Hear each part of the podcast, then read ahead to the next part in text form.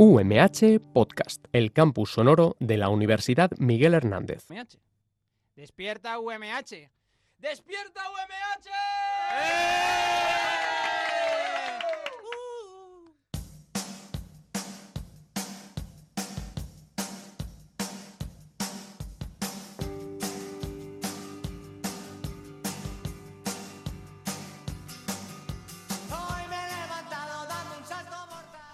Hola, ¿qué tal? Muy buenos días. Hoy es jueves 28 de febrero, el día de Andalucía, y le damos la bienvenida a Despierta UMH, el programa despertador de la radio de la Universidad Miguel Hernández.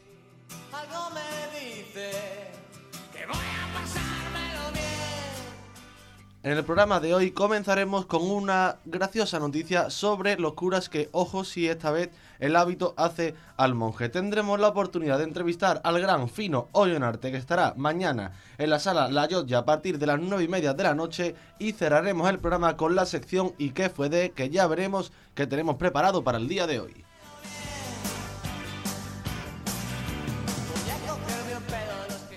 Reciban un saludo de mis compañeros Abraham Rico, Susana Bonal, Sofía Román y Ángel Llorens, de Roberto Prada la producción y de Jorge Bernabé los controles técnicos. Yo soy José Domingo Delgado y aquí comienza Despierta UMH.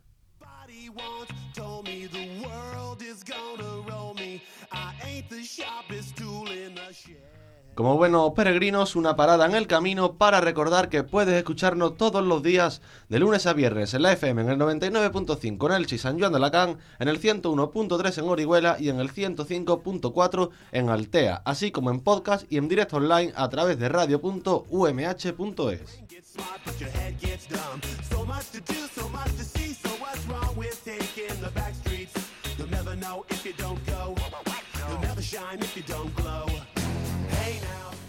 Programa número 95 de la tercera temporada de Despierta UMH. 95 ya, tan solo 5 programitas para llegar al programa número 100 de la tercera temporada de Despierta UMH. Veremos ya si le tenemos preparado alguna sorpresa, algún programita especial, pero seguro que sí, porque ya saben que en Despierta UMH nos encantan los programas especiales, la posibilidad de traer a nuevos cantantes, a nuevos artistas, pasteleros, cocineros, cómicos. Por aquí han pasado de todo. Pero bueno, la noticia con la que me he despertado el día de hoy, 28 de febrero, que por cierto, Día de Andalucía. Un saludo a todos nuestros oyentes andaluces que nos estén escuchando como yo y se sientan orgullosos de ser andaluz como un servidor. Pero bueno, vamos con la noticia de hoy. Un bar echa a un grupo de curas por creer que se habían disfrazado para una despedida de soltero. ¿Cómo suena? ¿Cómo suena? Un grupo de siete seminaristas de Cardiff entraron en un pub para tomar una copa y el dueño del bar se acercó a los curas y les dijo pues que tenían una política que de no dejar entrar a gente vestida con disfraces o con despedidas de soltero.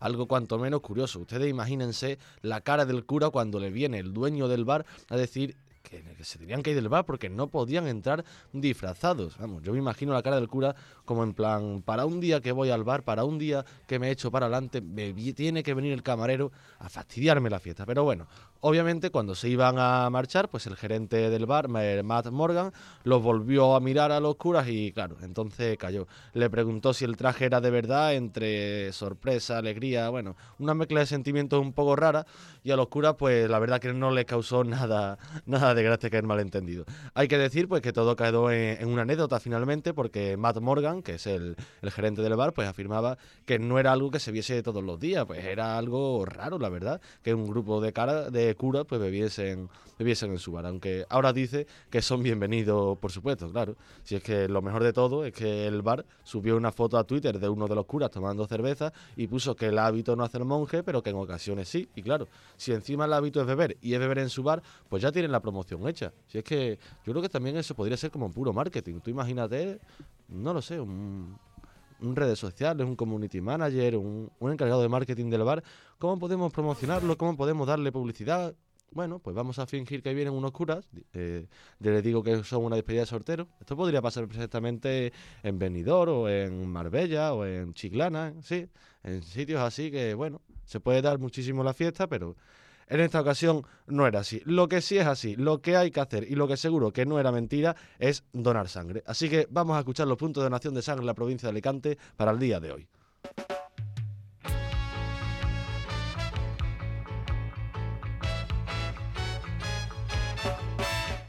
Los equipos móviles de donación de sangre estarán situados hoy, jueves 28 de febrero, en los siguientes puntos de la provincia. En San Joan de Alacant, en el Centro de Transfusiones de Alicante, en la sala de donaciones, de 8 y media de la mañana a 2 de la tarde. En Elche, en el Hospital General, en las consultas de extracción de hematología, de 10 y media de la mañana a 2 de la tarde. En Alicante, en el Hospital General, en la sala de donaciones Pintor Baeza, de 8 y media de la mañana a 3 de la tarde. También en la Escuela Oficial de Idiomas, de 9 y media de la mañana a 2 de la tarde y de 4 y media a 9 de la noche. Y para finalizar, en Alicante, en el Centro de Turismo, de 9 y media de la mañana a 2 de la tarde. Y recuerda, donar sangre es, Es compartir, compartir vida. vida.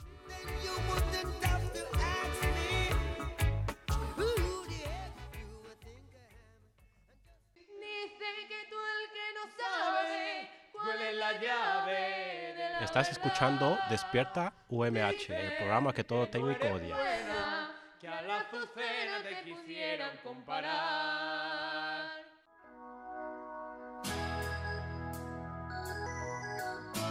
¡Arriba! La entrevista de Despierta UMH, la sección que más esperas, la única quizás que se hace en serio.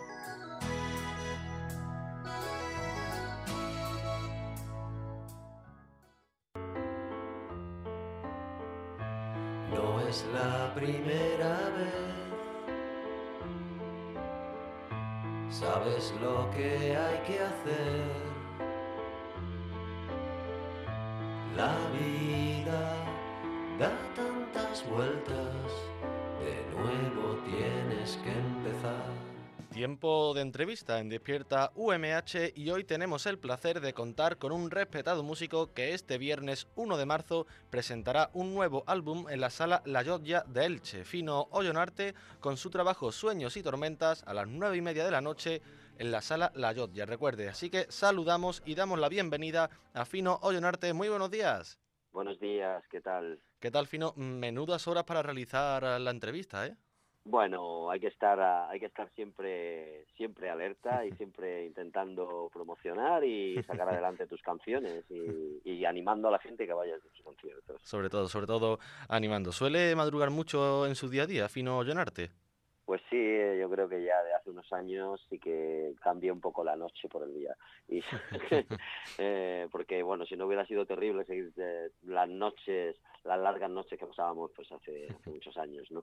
Pero sí, además, sobre todo hace tres años que tuve un pequeño problema de salud, eh, pues la verdad es que ahora me levanto bastante temprano, salgo a caminar y todo eso y, y, y bueno, pues pues disfruto lo que es la, la mañana también. Nos alegramos aquí en Despierto de MH de que ese problema de salud, bueno, pues ya se haya erradicado y bueno, un día normal eh, a estas horas entonces más o menos te podría estar caminando.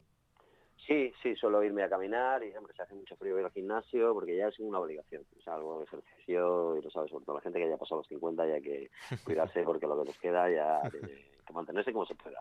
Ya vamos, ya vamos en cuesta bueno, abajo, ¿eh? pues, voy aquí a la casa de campo, por ahí intento ver un poco de verde, caminar, correr un poquito y, y bueno, y después ya pues, la, pues un café, desayunar, en fin, una vida saludable porque bueno, pues un problema de salud cuando tienes un toque de atención y tienes una segunda oportunidad de ir adelante, pues, pues la verdad es que te hace meditar y bueno, me ha hecho meditar, me ha hecho hasta hacer un disco.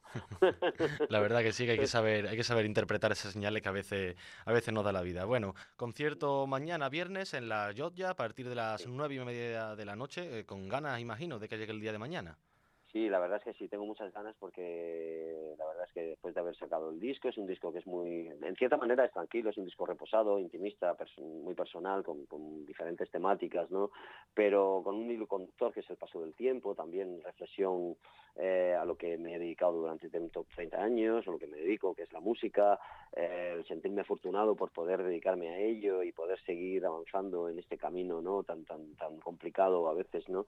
y, y bueno, pues el tener, el tener segundas oportunidades, la temática del amor, el desamor, el compañerismo, eh, en fin, hay el apoyo mutuo, hay, muchos temas que, están que están en el disco, ¿no? La, eh, y bueno, pues pues tengo muchas ganas de, lo que es, eh, ya empecé una gira antes de Navidad y tal, y, y, ahora pues bueno, pues continuarla porque sé que es un disco que es de medio largo recorrido. O sea, ahora mismo date cuenta que los discos salen, a la semana salen cientos de discos y entonces pues, pues bueno, pues tienes que, que intentar sacar adelante tus canciones y, y, ir poquito a poco, ir, ir dándolo a conocer y bueno, es una, el directo para mí es fundamental, yo soy una persona que me dedica al directo desde que me dedico a esto y bueno, con los enemigos prácticamente ha sido una escuela de, de, de, de lucha diaria y de, haber tocado en cientos de, sitios, ¿no? Y, la verdad es que yo me he curtido en la calle, me he curtido en el directo, y aunque es un disco más reposado y más tranquilo, eh, bueno, tiene sus también sus arreglos de cuerda, etcétera, etcétera.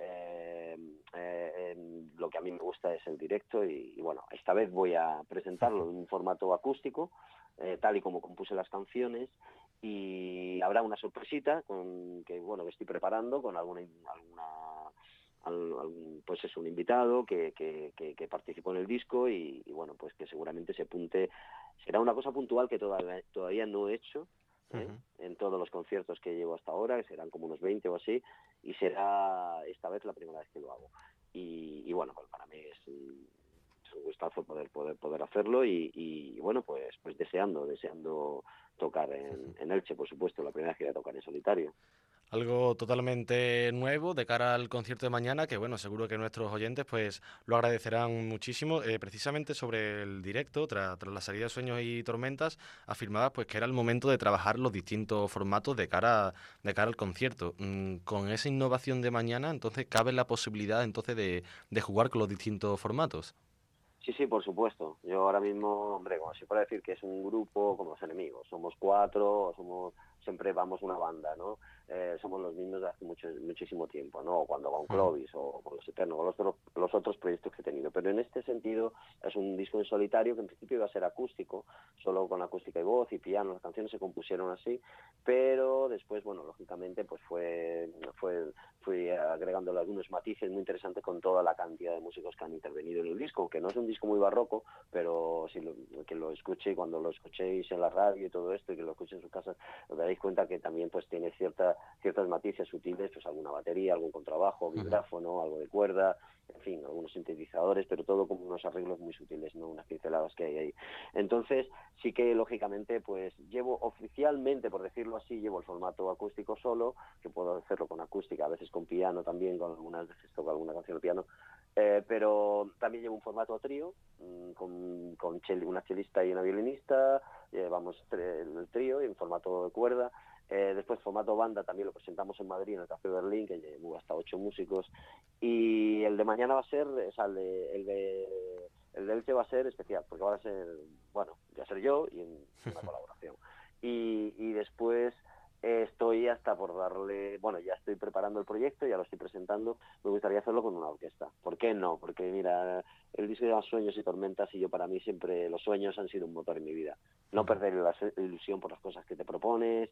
A veces tienes que tener cuidado con lo que te propones, porque te puedes proponer cosas que son difícilmente realizables, pero, pero sí que es verdad que para mí ha sido un motor el tener esos sueños, es decir, yo quiero hacer canciones, tengo, me gustaría sacar este disco en solitario y tal, y al final, pues trabajando, trabajando a base de trabajo y insistir, pues lo he conseguido, ¿no? Yo creo que a base de trabajo, cuando uno se propone cosas, hay que, hay que intentar trabajarlas y sacarlas adelante, porque al final la satisfacción que tienes es el, el es esa, ¿no? Es, es, es uh -huh. esa ilusiones que para mí, yo le llamo motor para mi vida, si no tienes ese tipo de motor, ese tipo de ilusiones, había gente que lo mismo decía que no, Ciorán, un gran filósofo, decía que mejor no tener todas esas ilusiones, es decir, no te creas decepciones, ¿no?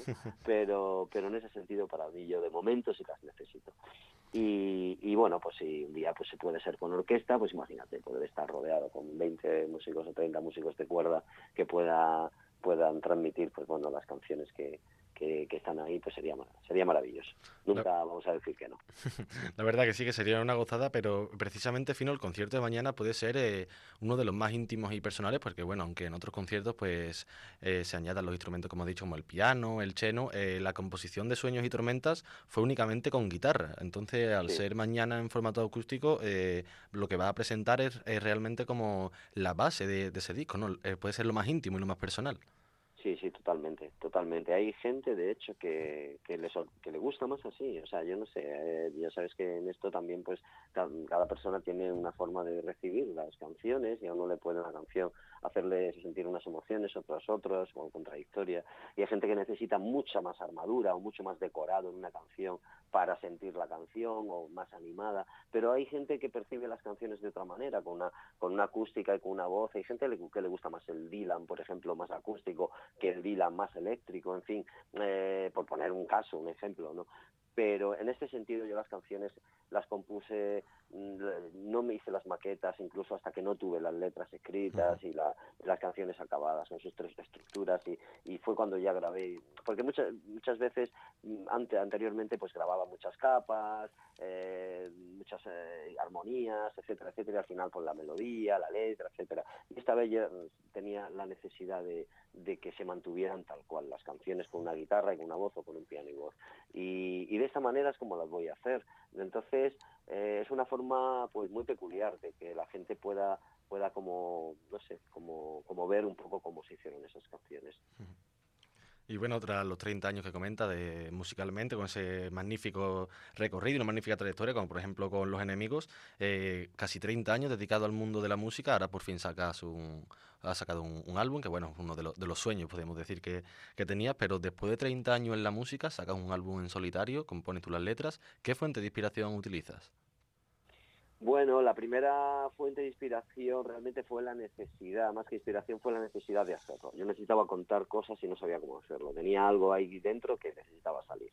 Entonces eh, tuve que hacer grandes esfuerzos para empezar a quitar capas y, y, bueno, lo mismo hubiera hablado de cosas más externas, pero necesitaba hablar de cosas internas que quizá era lo que necesitaba en, ese, en este momento. ¿no? Y por eso surgieron pues todas estas canciones que hablan de, de, de la esperanza, de, de- de- del estar agradecido por tener una segunda oportunidad, de, de- del sentirme afortunado por lo que he vivido hasta ahora, porque eh, con el mundo que nos rodea, con, con la cantidad de injusticias que hay y todo eso, pues al fin y al cabo una persona que lleve X tiempo dedicándose a la música, pudiendo vivir como puede de ello, pues al fin y al cabo, si mira, abres el periódico y ves las noticias, etcétera, tienes que decir que te tienes que sentir afortunado porque haces lo que te gusta. ¿no? Entonces, si no sería una forma muy hipócrita de, de decir estoy en este mundo de esta manera, ¿no? Y para mí es una reflexión, es un disco que habla del paso del tiempo, de habla de amor, también um, hay imágenes del pasado de mis padres, una canción que está dedicada a ellos, en fin, que, que he hecho una, una, una especie de reflexión sobre lo que he hecho en mi vida desde el presente, eh, pero también mirando hacia el futuro y de lo que es bueno, la sensación que tengo yo de, de estar aquí, ¿no? en este mundo. ¿no? Eh, y bueno, al fin y al cabo son canciones en las que pueden tener un tema temática muy personal, pero muchas canciones se extrapolan y son, tratan de temas muy universales, ¿no? de los opuestos, de la cara A, la cara B, la cara sabes la, la cara y cruz de la vida no de el sentirte un día más alegre otro día eh, un día peor o como digo un afortunado un día decepcionado o afortunado por decepciones por muchas cosas que te pueden pasar en la vida sean cercanas o sean también a nivel de pues bueno más más lejanas o, o, o, o del mundo que nos rodea no en fin son una serie de reflexiones que yo he necesitado hacer y, y, y bueno pues ahí están ahí están en forma de canciones Pues recuerden que, bueno, eh, el desnudo de, de la persona de Fino Llenarte echa concierto mañana viernes a partir de las nueve y media de la noche en la sala La Jotja de Elche con entradas disponibles desde los 10 euros de Fino Llenarte. Le deseamos lo mejor para el concierto y sobre todo para esos futuros proyectos y muchísimas gracias por haber compartido este ratito con nosotros en Despierta UMH. Pues nada, muchas gracias a vosotros y espero que nos veamos y que disfrutéis el concierto, todo lo que podáis. Nos veremos, Yo nos haré, veremos. Lo, lo haré lo mejor que pueda. Eso esperamos, un saludo. Todo lo que haces por mí, todo lo que yo hago por ti. Estos años han sido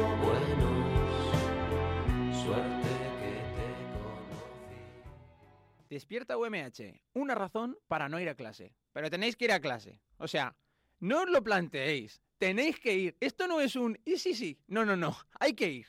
Macaulay Culkin, Macaulay Culkin, Hipsterianos. Y millennials.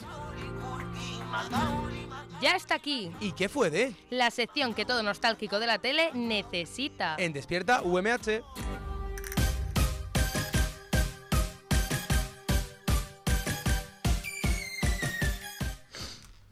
Llega como cada semana despierta UMH, la sección donde descubrimos en qué lugar quedaron y qué están haciendo sobre todo aquellas personas que marcaron nuestras vidas. Abraham, Sofía, ¿de qué hablamos hoy en ¿Y qué fue de? Muy buenas. Muy buenos días. Pues traemos las sorpresas, traemos la infancia a- al programa otra vez.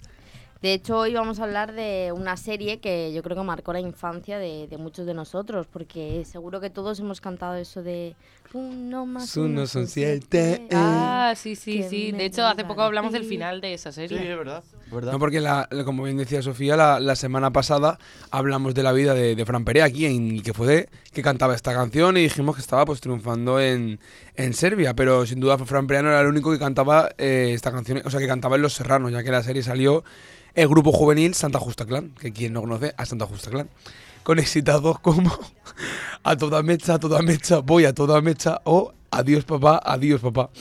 Pero la de... ¿Ese no era lo de la de 3 más 2, tío? No, Ah, eso pues, será lo de... "Guau, mala, mala, mala, mala, mala, Ah, guau, Y la de mala, mala". Navegando por la red. Navegando en internet. La de Hola. La Hola. Mira qué bien me vas. Yo creía que Ah, era no, el, esa no. el mismo grupo, tío. Pero no. No, Santa Justa Clan eran eh, los de la serie de los que eran como muy centraleros. Bueno, pues eh, los serranos eh, dieron a, a la fama a Santa Justa Clan que consiguió un disco de platino tras vender más de 140.000 copias en España y 7.000 en Finlandia. Uy. ¿Vale? O sea, Santa Justa raras. Clan. Es que te cuenta que los serranos se emitían en, se emitían en muchos países. ¿Qué integrantes, o sea, qué, integrantes formaban parte de Santa Justa Clan y qué fue de ellos? Así que para empezar, vamos con los integrantes del grupo en la serie, que eran TT, Guille, Boliche y DVD. En la vida real, Natalia Sánchez, Víctor Elías, Andrés Cruz y Adrián Rodríguez, este último más conocido. Y los cuatro estuvieron mucho tiempo en Los Serrano, aproximadamente cinco años lo que duró la serie. Así que vamos a hablar ahora uno por uno con mi compañera Sofía, pero vamos a escuchar primero un corte de voz de ellos para acordarnos de Santa Justa Clan.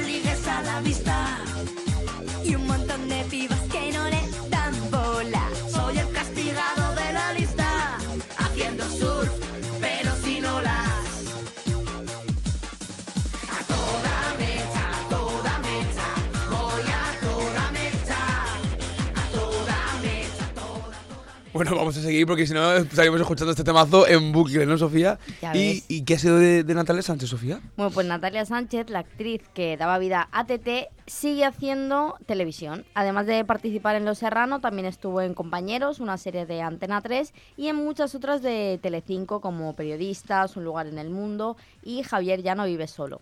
En enero de 2019 se estrenaba la serie Hospital Valle del Norte en televisión española, donde Natalia está participando e interpretando a Juana. Y como decía Susana, hace poco también ha sido madre y también ha estado haciendo cine y teatro.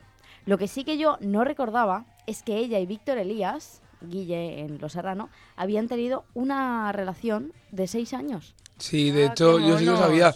De hecho, aprovecharon que eran pareja, por eso al final de la serie se, se lían también Tete y, y Guille, en plan, aprovecharon la química para decir, venga, pues también os, os den mandanga fuera. Qué monos. Muy Uy. guay. mandanga es amor. Sí, sí.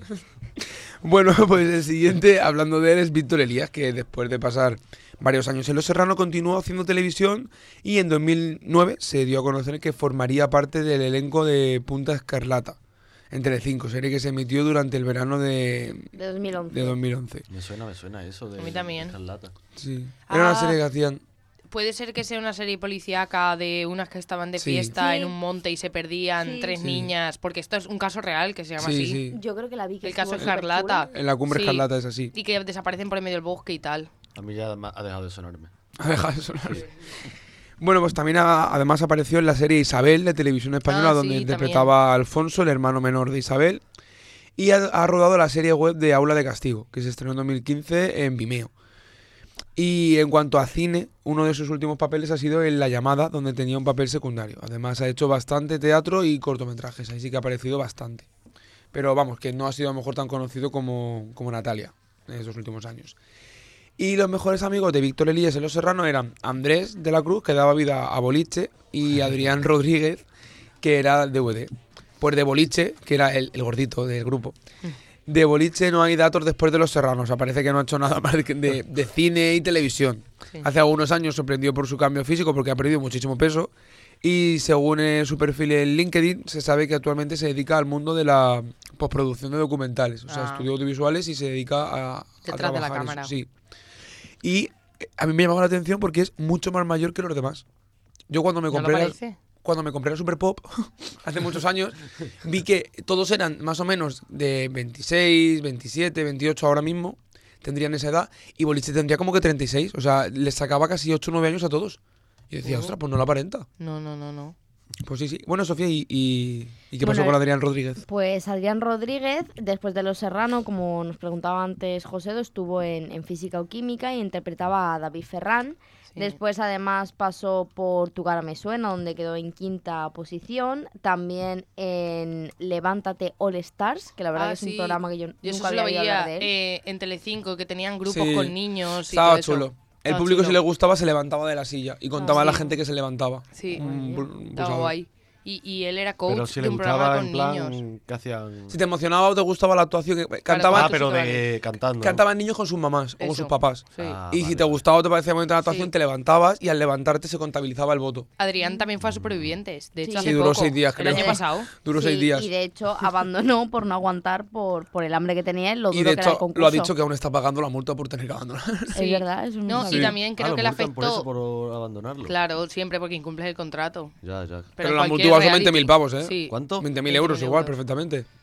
Y, y no cobras ni te invitan a los platos ni nada de eso por se- romper y- contrato. y pierdes lo que ganó en esa semana, porque Claro. tampoco le dio tiempo a ganar más. No, pero también le afectó, creo que justo antes de entrar se puso pelo y no te podía dar el sol no sé qué, sí, sí. Sí, y, eso. y tampoco podía llevar en todas las pruebas las gorras. Sí, pero eh, lo del pelo no le ha funcionado. Pues este verano estuvo en un pueblo de en un pueblo de Huelva y era con rollo cantando, imitando canciones de reggaetón y demás. Llevaba una gorra durante toda la actuación y después tenían la firma de no sé cuánto, se quitó la gorra y eh, ahí no había pelo. Nada. Ahí había, Eh, por favor, por favor. muy poco. ¿Podemos dar un poquito de voz para escuchar esta maravilla?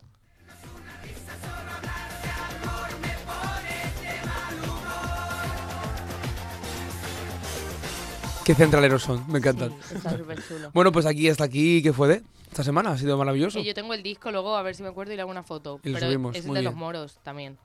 Todos, Bueno. todos los tengo de allí o qué? pues sí, me hacían rebaja, pero ya te lo enseñaré. Vamos, y lo traigo. vamos a dejarlo ya, Susana.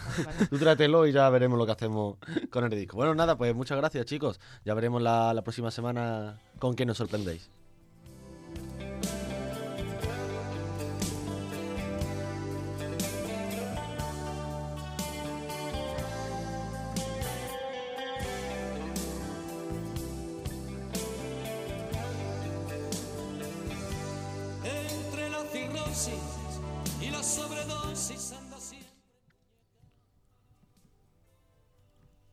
Bueno, pues nosotros nos despedimos, llegamos a la final del programa de hoy, 28 de febrero, el Día de Andalucía, y volvemos mañana, viernes, a las 8 y media, con un nuevo programa de Despierta UMH. Pero antes, dar las gracias a mis compañeros Susana Bonal, Abraham Rico, Sofía Román y Ángel Llorén, Roberto Prada en la producción y Jorge Bernabé en los controles técnicos, pero sobre todo, muchísimas gracias a los que nos escucháis cada día desde vuestra casa, el coche o desde donde queréis escucharnos. Hasta la próxima o hasta mañana. que estaba aquí solo me había puesto a recordar. Me entró la melancolía y te tenía que hablar. ¿recuerdas aquella noche en la cabaña del turmo? las risas que nos hacíamos antes todos juntos. Hoy no queda casi nadie de los de antes. Y los que hay han cambiado,